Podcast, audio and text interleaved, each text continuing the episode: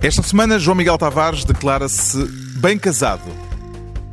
Ricardo Araújo Pereira sente-se diverso. E Pedro Mexia considera-se um incansável arquiteto da impunidade. Está reunido o programa cujo nome estamos legalmente impedidos de dizer.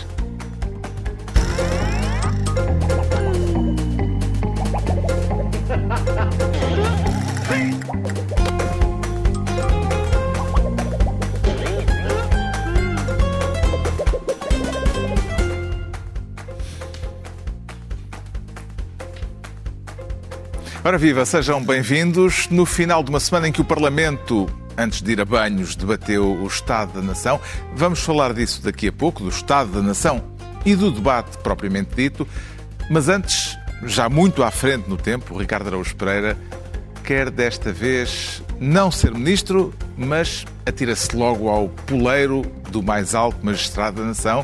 Quer ser presidente. Sente-se mais calhado para a magistratura de influência do que para a ação executiva, Ricardo Araújo Pereira?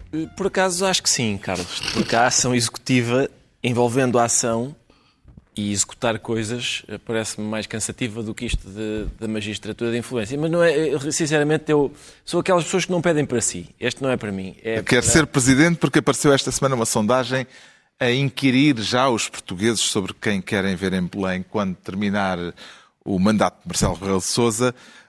Não será um bocadito cedo para começar é. a fazer contas destas? Não é porque há uma. Para uma pessoa passar a ser.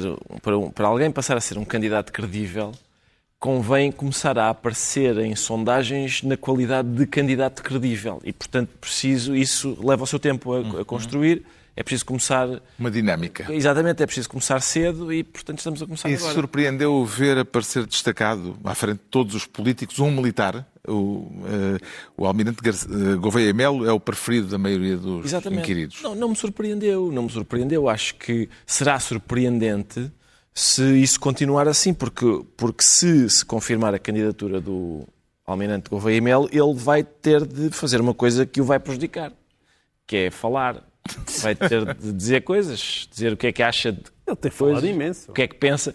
O que tem falado para dizer? Não falo, não falo. Hum. Não me estejam sempre a perguntar isso, mas que Já me perguntaram isso 300 vezes. Larguem-me, não me perguntem, perguntem-me outra vez. Não, é, não, não, não parem de me perguntar. Deslarguem. Exatamente.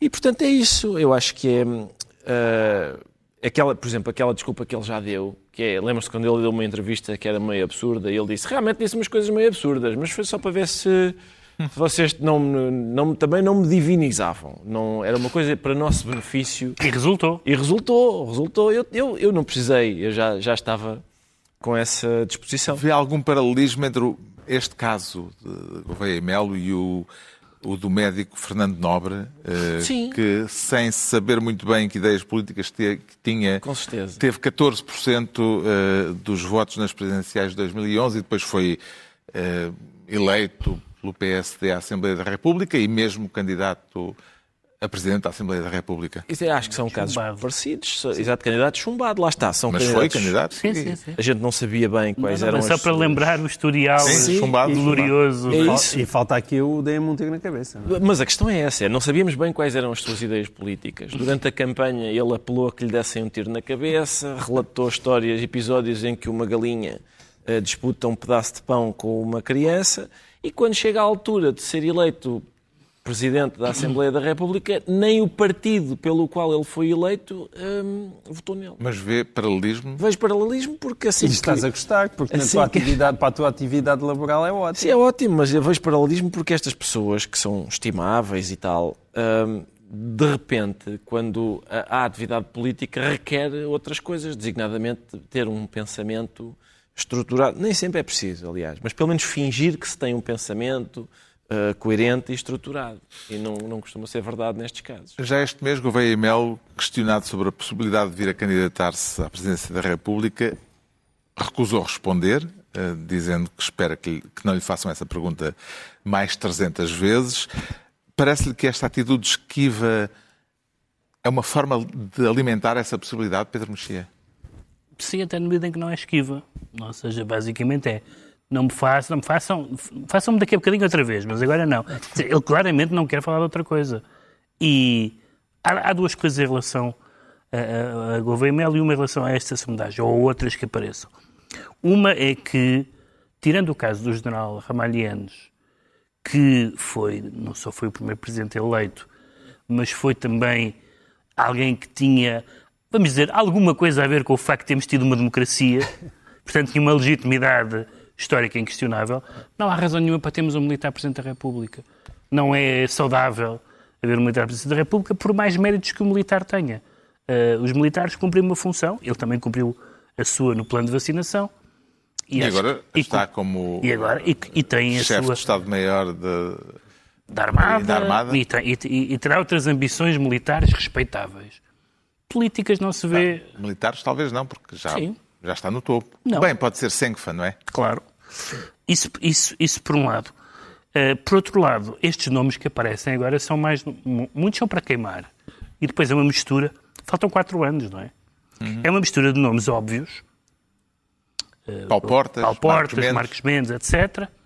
Ou até no outro polo, João Ferreira, porque quem é que há de ser senão João Ferreira? Com nomes. Uh, mais bizarros. Os nomes bizarros quase não aparecem aqui. Não aparecem aqui aquelas. Uh, não são necessariamente bizarros, alguns até são uh, óbvios. Não aparece aqui Ana Gomes, salvo erro. Uhum, não aparece não. aqui Santana Lopes, que também pode querer. uh, ou José Sócrates, porque não? Ah, mas, não mas também não aparecem os no nomes de pessoas que têm possibilidades, mas que deram a entender que não querem ser Presidente da República. Costa, uh, Passos e Guterres. Guterres então ganharia... Passos aparece. Aparece numa, numa delas. Passos aparece. Uh, uh, Guterres então ganharia de caras, tanto quanto se pode prever. E, portanto, isto é uma grande salganhada. Evidentemente que se alguns destes candidatos aparecerem ou tiverem apoio, os outros não existirão. Uhum. Não vai haver quatro candidatos de direita, nem três candidatos da área do PS, etc, etc. Isto é para ir eh, alimentando, alimentando a conversa, testando. E isto está a ter efeito porque o Presidente da Assembleia, estamos aqui a ter conversa. O Presidente da Assembleia isso. da República, aliás, eh, eh, pegou logo na deixa. mas é, são quatro anos. Uhum, ainda falta muito tempo. A área política que já deu sinais claros de ter planos quanto a uma futura candidatura presidencial é justamente a área do PS onde Augusto Santos Silva é apontado como candidato previamente designado. O resultado fraco com que o atual presidente eh, do Parlamento aparece na sondagem publicada pelo Correio da Manhã e pelo Jornal de Negócios pode ser um contratempo para essa intenção? Eh, não sei se o Pedro ou o João Miguel, quem é que quer pegar nesta deixa? É, eu, eu não sei bem se é um contratempo. A, a minha interpretação, mas nós uh, vamos falar disso mais à frente, a interpretação que eu dou a isto, mal, maldosamente, é que Augusto Santos Silva olhou para aquilo, 7,8? Pera, Deixa-me lá embirrar também mais uma vez com o André Ventura. E, e, foi isso, para mim foi, foi uma espécie de causa e efeito. E acho que as duas coisas estão muito ligadas, mas acho que a gente vai falar disso mais à frente. Sim, falamos disso mais adiante. Faz sentido na, na conjuntura incerta em que estamos mergulhados, João Miguel Tavares andar já a fazer cálculos a quatro anos de distância sobre eleições presidenciais? Os cálculos que tu estás a, faz, a, falar, a fazer são inevitáveis tendo em conta as pessoas que nós estamos a falar. Ou seja, por exemplo, quando nós falamos que Santos Silva só tem 7,8%, quer dizer, ele, ele, e eu acho que ele quer mesmo ser candidato do PS, é evidente que se Guterres, eh, Guterres, eu penso que o mandato na ONU acaba precisamente em 2025, portanto, ele, ele pode transitar diretamente de um sítio para o outro e, e, e, quem sabe se isso acontecer, Santos Silva. Uh, e é a única pessoa que pode ganhar a primeira volta. Sim, e poderia ganhar à primeira volta e Santos Silva certamente iria para casa. Se isso não acontecer, o PS também não tem assim tantas alternativas. Eu acredito mesmo que António Costa não queira ser Presidente da República e, portanto, Nem uh, uh, o, e Passos também acho que não, e, portanto, Santos Silva tem que fazer esse caminho. O caso do Almirante, na verdade, é uma necessidade de não sair das notícias. Porque tudo indica, por tudo o que ele tem dito, que aquilo, apesar de tudo, há ali um bichinho na sua cabeça e aquilo corresponde a uma ambição. Mas ele podia vacinar-se contra esse bichinho. Mas, mas ele não se quer vacinar contra esse bichinho.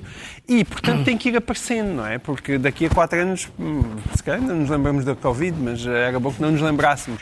Mas quer dizer, quem é que se lembra de. Quando eles dizem, porquê é que vocês me fazem essa pergunta? Aquilo, a resposta é, porquê é que o senhor está a dar esta entrevista? Hum. Não é? Porque conhecemos muitas, acompanhávamos atentamente as entrevistas do, do chefe da, da Armada. É evidente que não, e portanto, ele, se continua a dar entrevistas, é porque quer continuar a aparecer, se ele quer continuar a aparecer, é porque acho que tem estas ambições. E, vê, e é por isso que estamos aqui a falar disso. Vê nomes possíveis com viabilidade eleitoral que não tenham eh, sido tidos em conta nesta sondagem? É, o mais forte que a gente aqui falou é António é Guterres. Guterres. Eu acho que é claramente o nome em que não daria hipóteses a todos os outros. Não tem anticorpos. Não, por acaso, esta mesa pelo menos tem um anticorpo, que é o meu. Mas uh, eu e o Guterres eh, são um grande pensava no país. Mas, pois, no país. Sim. Para mim, eh, o Guterres é um, um pouco mais vasta que João Miguel É um choninhas e sempre foi um choninhas. Agora, claro que podemos sempre achar que a Presidência da República e choninhas não são necessariamente incompatíveis. Entregamos ao Ricardo Araújo Pereira, desta vez, a pasta de Presidente e não de Ministro. Quanto ao Pedro Mexia, quer ser esta semana ministro do piorio, por querer ser um ministro muito mauzão ou por eh, ver isto de ir de mal a pior, Pedro Mexia? Sim, há coisas que estão a correr mal e nós sabemos que sabemos que o governo foi eleito com a maioria absoluta há muito pouco tempo e não parece, não hum. parece, parece que Já estamos foi... a entrar no debate do Estado da Nação, Sim. ou na questão do Estado da Nação, mas ainda não no debate parlamentar que houve esta semana. O pretexto aqui é, uma vez mais, uma sondagem. Sim. Uh, que ilações retira do estudo de opinião da Universidade Católica, Pedro Mexia, onde é, estudo... 63% dos portugueses dizem que estamos pior do que há um ano? Bom, o Primeiro-Ministro responde a isso da forma óbvia que, que o Primeiro-Ministro é haveria de responder. Responde. Não, responde no sentido em que, claro que, estamos, claro que estamos pior porque houve uma pandemia e houve uma guerra. Ou seja, claro que estamos pior porque estamos pior por razões que não me são, a mim, Primeiro-Ministro, imputáveis que é uma resposta clássica de mas era de esperar eh, que, que, não fosse esse o resultado, tendo em conta Exato, a conjuntura é internacional. Manda, manda vir tudo. Exato. Uh, era, era, de esperar, era, de esperar, que, fosse esse, que, que, não fosse esse o resultado, tendo em conta a conjuntura internacional em que estamos mergulhados. Não, só que uh, estas perguntas são feitas num contexto não apenas de como é que está o país em abstrato, mas de um juízo sobre o governo. Tanto que as outras perguntas são sobre remodelações, a questão do aeroporto, o ministro Pedro Nuno Santos, o SNS, etc. E numa das matérias, o SNS não é, quer dizer, sente-se mais porque uma das questões é a pandemia, que é uma questão da área da saúde. Mas o SNS, os problemas do SNS não foram causados nem pela Rússia, nem pelo vírus. Não foram. Não foram. E o governo, que está no seu terceiro mandato, não pode dizer que o descontentamento sobre, acerca do SNS. Aliás, nota-se na queda da popularidade do Ministro da Saúde. Que passou que é, de bestial a besta, para usar a expressão besta, de Tony. Que tinha sido, digamos assim, promovida a, a, a possível secretária-geral pelo Era próprio António elemento mais popular do governo e agora é o mais impopular do E, portanto, isso é um juízo sobre o governo.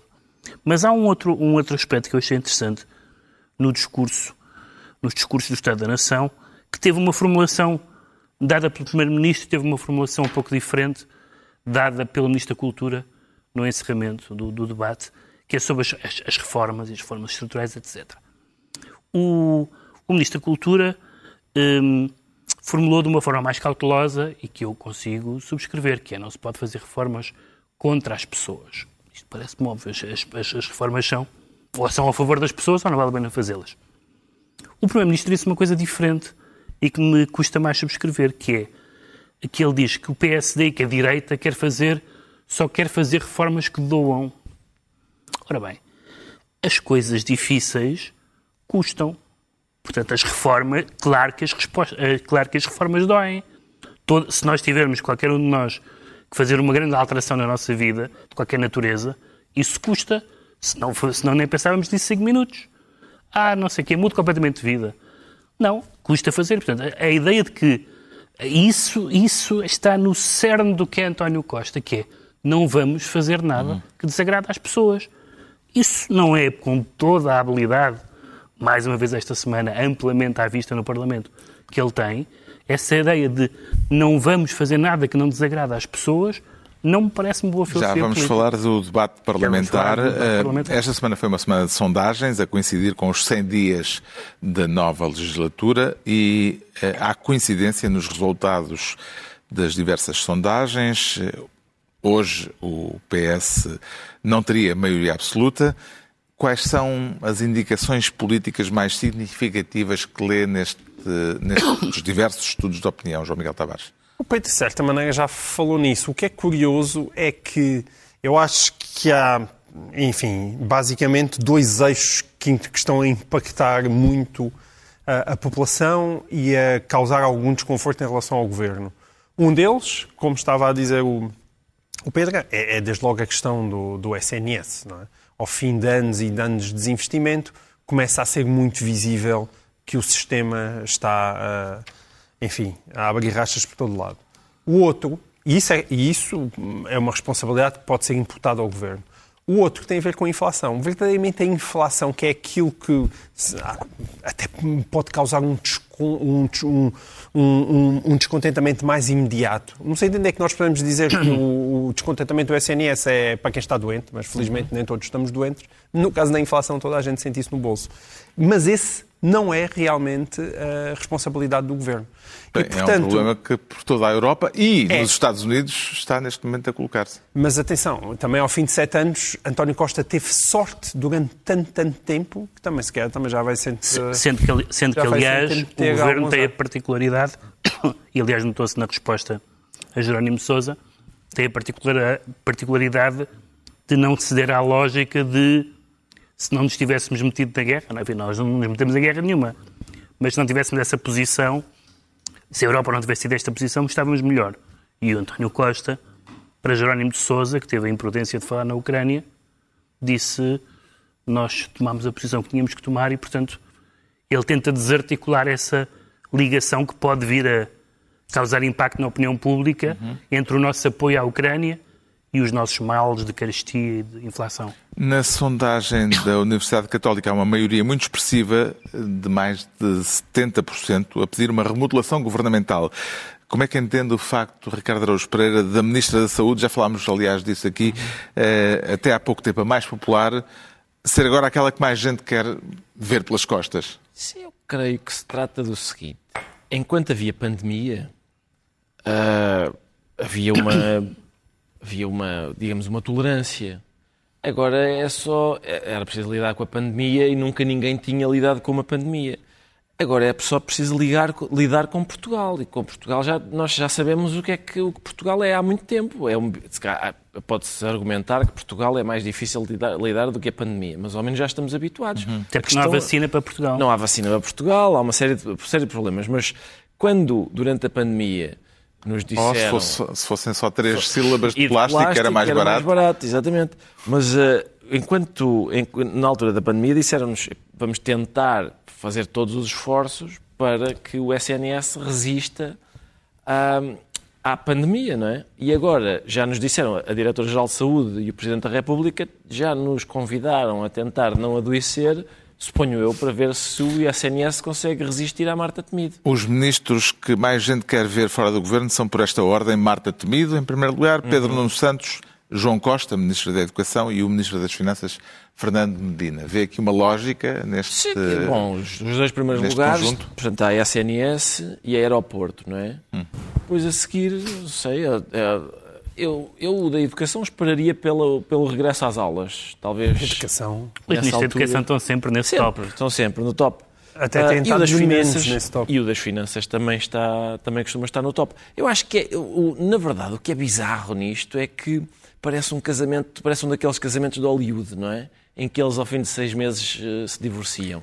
Aqui é igual. Maioria absoluta em janeiro, em julho. Vão-se embora todos. Em, to- em todo, posso em todo o caso, há um mérito que é mostrou-se que é possível ter um ministro dos negócios estrangeiros não intragável. Certo. É uma coisa, foi uma, é- tem sido uma diferença tão clamorosamente positiva que há que notar esse ponto. Atribuímos o pelouro de Ministro do Piorio ao Pedro Mexia e é a vez do João Miguel Tavares se tornar Ministro do Roast. À letra assadura ou assado. Eh, eh, talvez seja importante, não é para falar de culinária. Não, não é para falar de culinária. Talvez valha a pena começar por explicar. com os Pá, pois tive, eu utilizei essa. É, o talvez roast valha a no- pena no explicar- título. E eu, a semana passada, disse player e também houve uma senhora que se zangou comigo. Foi. Ma- Mas é que no caso de roast, eu Acho ainda bem. tive para perguntar, mas, mas como é que queria que eu traduzisse isto? Fala em português, pá. Olha, Ah, mas, eu disse está aqui como um se diz agora. Eu- Está aqui um especialista na matéria. Está aqui um especialista na matéria. Isso é um, digamos, um achincalhamento. Um achincalhamento. Bem bonito, bem bonito. Ah, querias que ela uh, podia ter posto um achincalhamento, então, vá. Sim, mas São muitos caracteres. É um achincalhamento, mas é um formato também, não é? Certo, um formato é, de comédia razão. em que está lá um desgraçado a ser gozado. Portanto, num roast, onde há sempre um tempero de maldade, Sim. há Uma alguém vítima, que não é? sai frito. Certo. eh, e neste caso, já estamos a falar do debate da nação, do Estado da Nação. eh, neste caso, quem é que fritou quem, João Miguel Tavares? Foi António Costa. Quer dizer, acho que o, o fritado mais evidente foi o Miranda Sarmento. Mas eu acho que O ele, ele conseguiu fritar a, op- a oposição toda, de um modo geral. E isso é que me deixou muito desconsolado.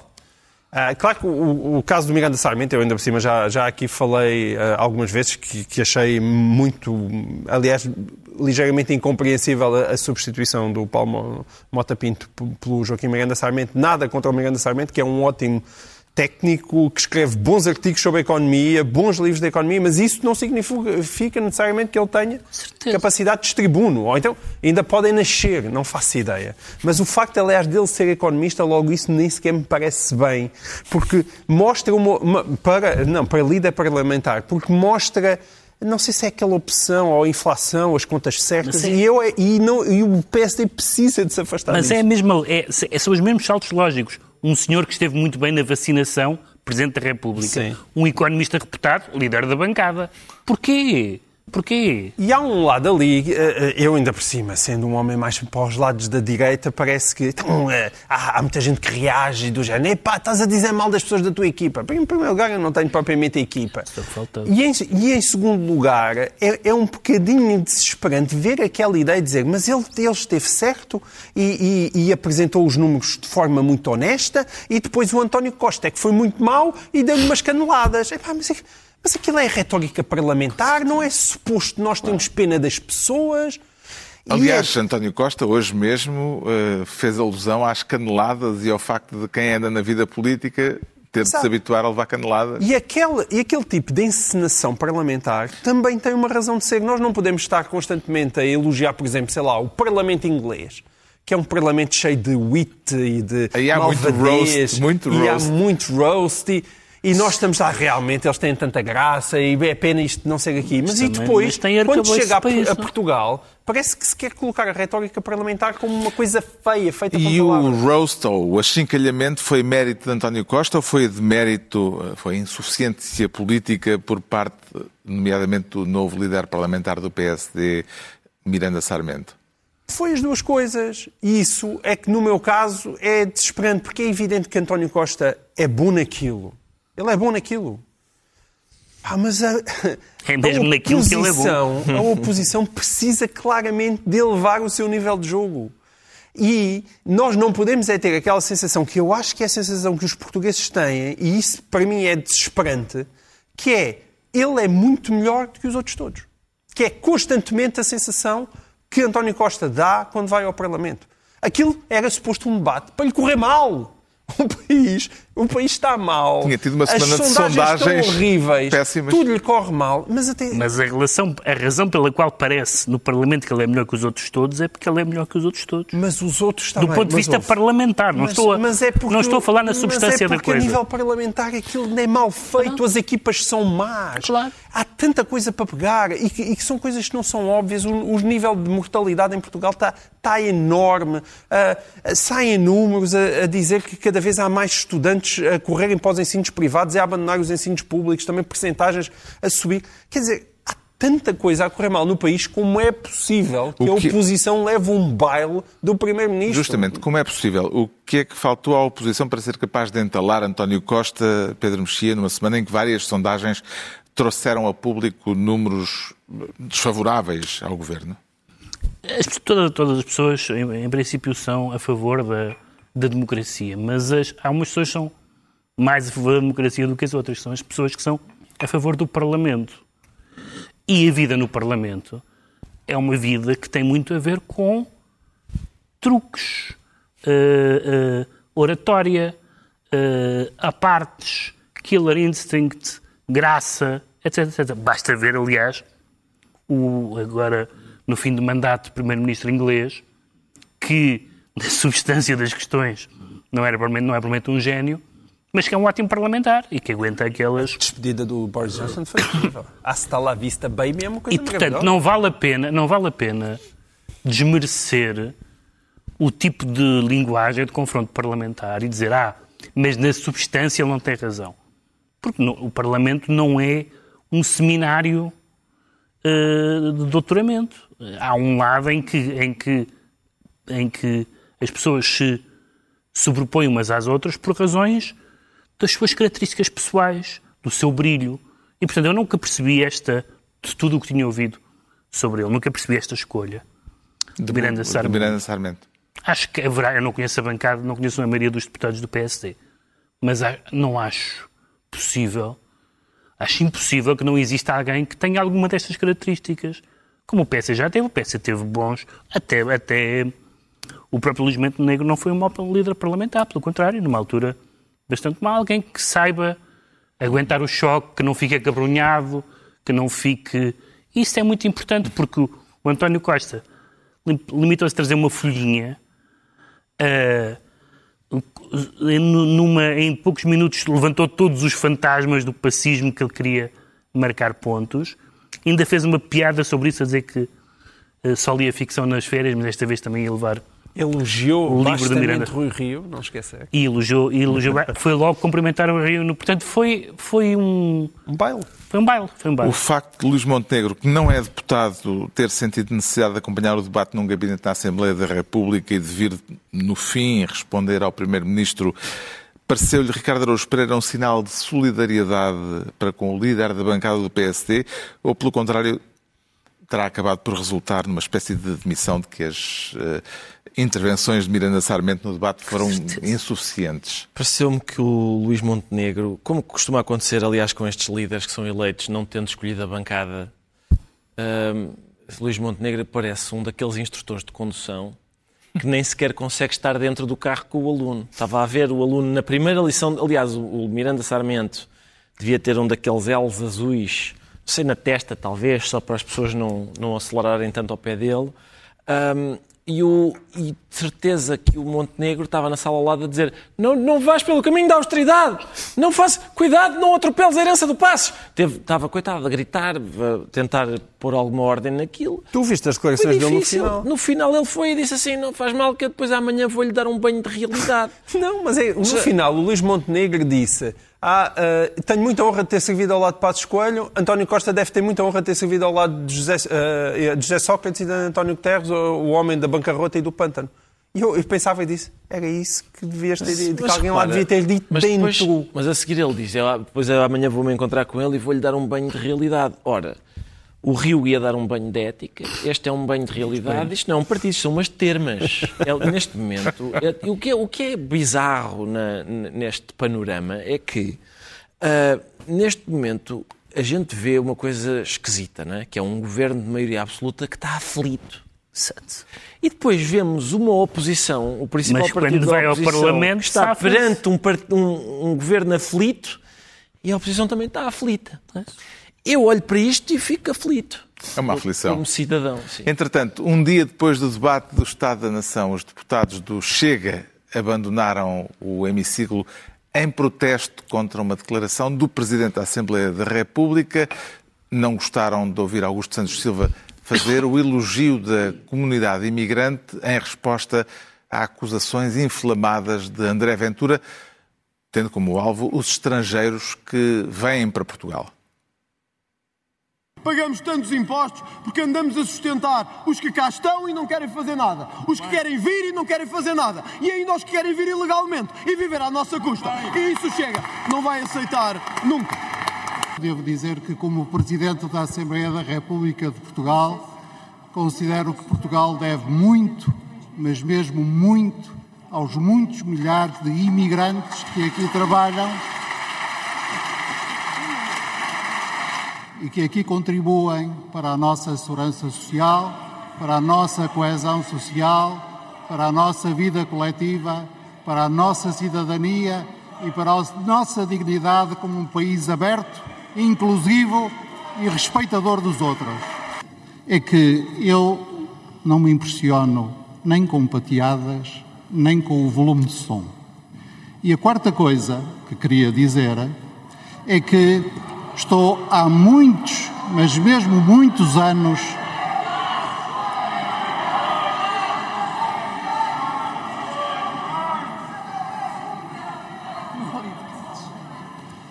Estou há muitos, mas muitos anos empenhado na defesa da democracia e da liberdade e assim continuarei até ao fim dos meus dias. O momento em que os eleitos pelo Chega abandonaram o hemiciclo de São Bento, com Santos Silva aplaudido de pé pela maioria dos deputados. Como é que viu este episódio, João Miguel Tavares? Em primeiro lugar, eu gosto sempre de relembrar que não é verdade que Augusto Santos Silva tenha sempre estado empenhado na defesa da democracia. Bem pelo contrário, ele foi braço direito e às vezes esquerdo de José Sócrates, prejudicou muito este país e esteve ao lado da pessoa que mais ameaçou a democracia desde que existe democracia. Portanto, os pergaminhos democráticos de Augusto Santos Silva tinham muito, mas muito que melhorar. Essa é a primeira parte. A segunda parte é que já percebemos que Augusto Santos Silva quer ir para Belém e, tal como a Sagrada Família, eh, encontrou o seu jumentinho. Tem o seu jumento. E, no qual se coloca às costas e agora é em cima dele que quer ir até Belém. Interessa a ambos. Qual é que é o problema? É que também interessa ao jumentinho Pois, neste caso. certeza. Porque um vai até Belém, às costas dele, no sentido de mostra como realmente é um grande defensor da, da democracia, ha, ha, ha. E faz estas intervenções, das quais as pessoas, nenhuma pessoa, em termos substanciais, discorda daquilo que foi dito. Também, com certeza, que todas as pessoas inteligentes, empáticas e com um mínimo de sensibilidade têm a mesma opinião em relação aos imigrantes e até percebam alguma coisa da economia também, já agora. Não é só, nem, é preciso ter simpatia, é só preciso gostar de receber reformas. Está tudo certo. Agora, aquilo junta-se a fome à vontade de comer. Augusto Santos Silva faz estas figuras de grande pós-institucional e, e, e André Ventura garante o seu lugar, eterno lugar, nas aberturas dos telejornais e nas televisões, que para ele é sinónimo de a verdadeira oposição que faz falta ao país. Santos É isto. Silva fez bem em pronunciar-se na sequência da intervenção de André Ventura, eh, ou do seu ponto de vista excedeu-se, Pedro Mexia? Não, o que Santos Silva disse, como agora disse também o João Miguel, é verdade. E acho que há uma função que cabe ao Presidente da Assembleia da República, há um Presidente da Assembleia da República que é vigiar o uso ou da linguagem, como se costuma dizer, não parlamentar, insultuosa, etc., ou eh, declarações que tenham a ver com caracterizações genéricas de comunidades. Ele já o tinha feito quando disse que não havia imputação coletiva de culpa. E eu acho que faz bem eh, em, em dizer, Sr. Deputado, está a exceder, está a utilizar uma linguagem que, eh, que não é própria Que nem sequer foi o que ele disse, atenção. que nem sequer foi o que ele disse. Mas depois, é depois, eh, depois faz um discurso sobre isso. Eu preferia que ele, que ele tivesse ficado pela, pelo- pela, pela chamada de atenção ou pela repreensão, se quiserem. Agora, eu, temo que isto seja uma rubrica eh, que vá ser eh, mensal ou semanal durante quatro anos e na medida em que, como o João Miguel disse e outras pessoas têm dito isto, interesse aos dois. Ao PS interessa ser o baluarte do antifascismo, ao, P, ao, ao Chega eh, interessa ser a única verdadeira oposição, tanto que não os deixam falar. E para utilizar a, a expressão do jumentinho do João Miguel, lembro-me aquela canção do. é? eu, quando quero ver aquele amor meu, pego no burrico, no e, lá, burrico e lá burrico eu. e lá vou eu. E, portanto, este burrico vai andar para a frente e para trás a, a servir o PS e a servir o Chega, sem prejuízo de, se me perguntares, no fundamental não tem razão, tem razão. No fundamental tem razão. Numa situação semelhante, o que é que sentiria a necessidade de fazer, Ricardo Araújo Pereira? Ignorar ou reagir? Não, eu nunca fui dos partidário do ignorar. Há uns troca-tintas que eram partidários do ignorar e agora dizem, não, muito bem, assim é que se lida, assim realmente. Mas a- aquela conversa do, do André Ventura sobre imigrantes, os portugueses conhecem-na bem, porque os portugueses têm vários familiares, é o meu caso, eu tenho familiares imigrantes em, em França, no Brasil, e esses meus familiares já ouviram esta conversa, dita não pelo André Ventura, mas pelos Andrés Venturas dos países em que eles estão a Ele- trabalhar. Mas ele disse isso no Parlamento. Não, não se pode comparar os Com certeza, portugueses. claro que não, claro que não. Nós, é isso. Mas é- a questão é a seguinte: o- o- está escrito nas funções do Presidente da Assembleia da República que ele, em geral, não toma parte nas votações, mas pode fazê-lo se quiser. Ou seja, a ideia de que o Presidente da Assembleia da República não toma partido não é verdadeira. E ele, neste caso, não censurou, não mandou calar. O que aconteceu foi o Ventura falou. E a seguir o Presidente da Assembleia da República, Mas aliás, como segunda, como segunda, tinha, mas não fez. Como segunda figura do Estado, disse: olha, sabe, na minha opinião, e, e- e manifestou uma opinião contrária à do André Ventura. Não censurou, não calou, ele- o debate podia ter continuado. Ah, ele- ah, a opinião dele é diferente da deles. E, portanto, eles saíram por uma razão apenas: porque as palavras do Presidente da Assembleia da República fizeram dói-dói nos deputados do Chega. Eu, quando eles bateram em retirada, não é? Toda a gente viu aquela. E eu pensei, eu já vi capitulações deste tipo. E pensei, agora chega ao MFA, leva-os para a Madeira e daí para o Brasil. Pensei que era, normalmente é o que acontece neste tipo de Não, agora pretendem ocasião. eh, eh, Mas não, instituir fiquei- uma moção de censura Sim, contra o Presidente da fiquei Assembleia da surpreendido. República. Através lá Uma- de uma artimanha parlamentar. Uma coisa é certa, se o grupo parlamentar do Chega fosse composto por imigrantes, tinha ficado até ao fim, porque os imigrantes sabem que se abandonarem o posto de trabalho antes do fim do expediente, desconto-lhes nas horas. Coisa que estes, pelos vistos, não sabem. Mas os- acho que também aproveitaram para ir abanar assessores e... E sim, acho que ainda foram, não é? ainda foram a- ameaçar. E houve um deputado que chegou atrasado e não percebeu que os outros tinham saído Depois Checa Amorim. Sim, e Não, ficou, Aquela ficou lá um bocadinho. Tinha eh, estado a conviver, alguns, depois ficou um bocadinho a pensar. Estou um bocado sozinho, o que é que será? E depois lá lhe indicaram lá lhe- que, os outros tinham ido embora. Sim, que ele não estava a perceber, estavam a fazer Também um podiam número. ter avisado o homem. Podiam ter, podiam ter avisado, olha, vamos fazer aqui um número, avisa ao velhote que ele às vezes não, não percebe bem o que se passa. O João Miguel Tavares fica assim ministro do Roast e estão entregues as pastas ministeriais por esta semana. A altura agora para sabermos porque é que o Pedro Mexia se declara um incansável arquiteto da impunidade. Que tipo de filme é que poderia ter um título destes, Pedro Mexia? Bem, seria um filme que eu não queria ver, pelo, pelo que nós vimos esta semana. Um incansável arquiteto da impunidade. Como não? É. O filme Quero é falar ótimo. dos novos Ah, episódios. Os da- novos- Não é um filme, é uma telenovela. Eh, e a é telenovela ótima. angolana em É exibição, angolana. eh, depois da morte de José Eduardo dos Santos. A quem é que atribui o papel de protagonista? Bem, Vamos lá ver se eu consigo explicar. Houve supostamente uma carta assinada pelos filhos de José Eduardo dos Santos. Uma das filhas, imaginem qual, diz que afinal não assinou. A carta, ou a declaração, diz algumas coisas sensatas e algumas coisas absurdas. E a carta chama José Eduardo Santos o incansável arquiteto da paz. Daí o meu, a minha formulação. Coisas sensatas. Que o funeral seja em Luanda, é sensato.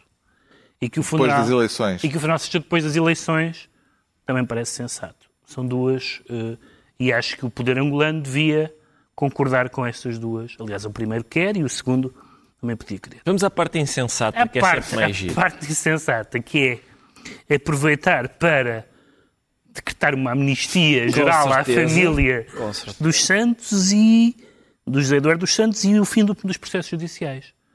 Ora bem, eu acho que acho que seria Bom, normal. é só insensato, Acho que não seria- da parte deles. Não, Toma lá um defunto, dá cá uma amnistia. Eu acho que é, eu acho que é sensato e é humano, se quiserem, que dizer, bom, não vamos aproveitar a vossa vinda à Angola para as Ezequias do vosso pai para vos prendermos. Isso parece-me aceitável. Bom, sim, mas... Isso parece-me aceitável do ponto de vista quer dizer, humano. mas do ponto de vista humano é, do ponto de vista institucional impli- implicava que o poder judicial se subordinasse ao poder político, que a gente sabe que é o que acontece em Angola.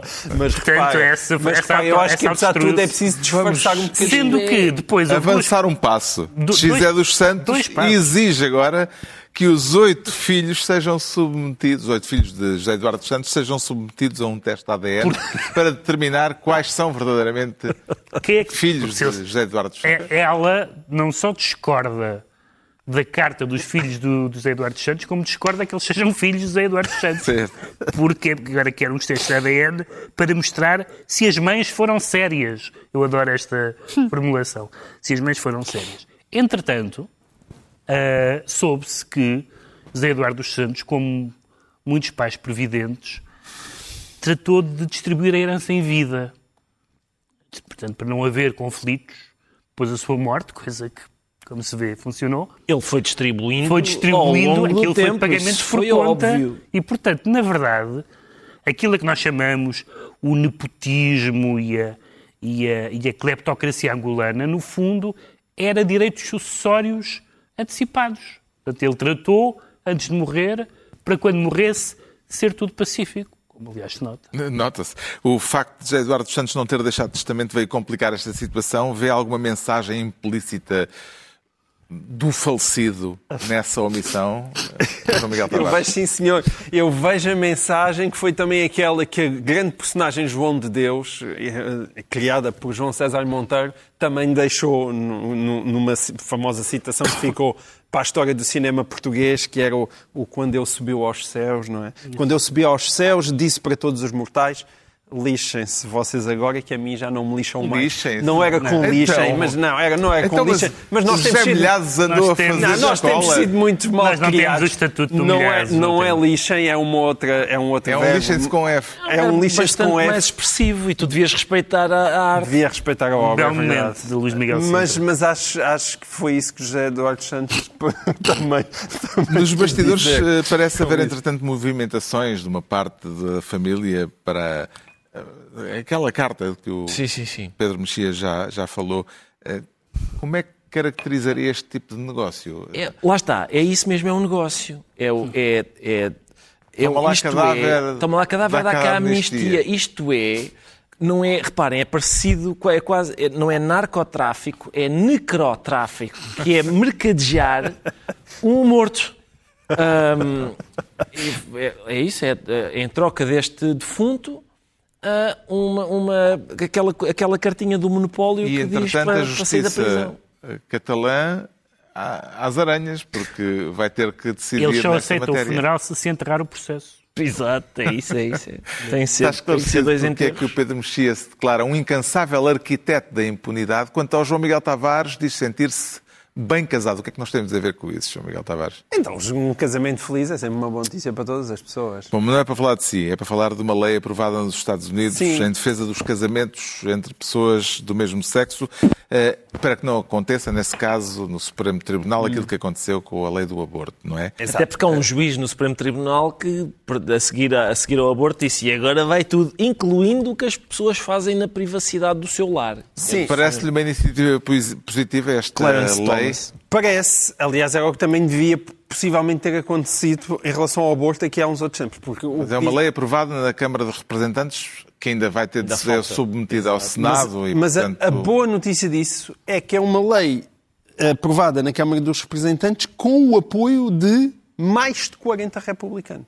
Sim, E isso, Isso é é, notícia. E o facto Mas de no ser... Senado vão ser zero. No Senado ainda não se sabe. Não, zero não são, porque já Sim, houve temos o uns, Romney quatro, e- uns quatro ou cinco que já disseram Romney que votavam a favor. A questão é se depois eh, eles, eles precisam de imensos, eh, para aí uns 20, para depois impedir, para, para, para não cair naquela história do filibuster e que, de certa maneira, pode, pode fazer com que aquilo se arraste e a lei nunca seja aprovada. Mas isto tudo para dizer que o aborto, apesar de tudo, é um problema muito diferente de todos os outros. E às vezes há uma espécie de amálgama nisto que é desaconselhável. Não é a mesma coisa. Eu não acho que a questão da do casamento gay, dos direitos dos homossexuais, vá retroceder da mesma maneira e isto dá-me alguma esperança.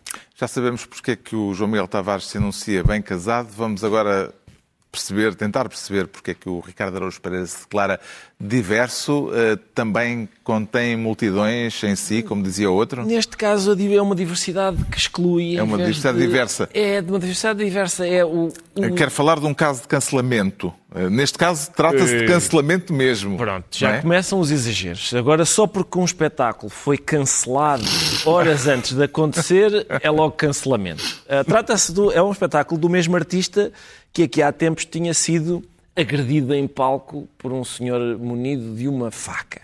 Acho que é precipitado estarmos a dizer que o facto de, ser, as pessoas, de, de, de ser um tipo que é agredido em palco e agora ter um espetáculo cancelado, ser cancelamento. Não, são críticas e opiniões. Estamos a falar de Dave Chappelle. Sim, o Dave Chappelle é e isso. foi em Minneapolis, não é? Foi, exatamente, o, o espetáculo onde o, o, o recinto uh, que tinha agendado a sua, o seu espetáculo uh, foi uh, cedeu a uma série de pessoas que exercendo as opiniões e a sua liberdade exerceram, lá está, a liberdade não de um pretendiam ver o espetáculo esgotado. e não pretendiam, pretendiam que ninguém visse o espetáculo. Ora, aí está. Liberdade é, é essa. É o espetáculo esgotado, mas eles não queriam que essas pessoas vissem o espetáculo e, portanto, horas antes do espetáculo começar, uh, foi cancelado. O que, eles, o, o que os senhores que mandam no teatro que fez isso disseram foi que estão muito atentos e muito empenhados na diversidade das vozes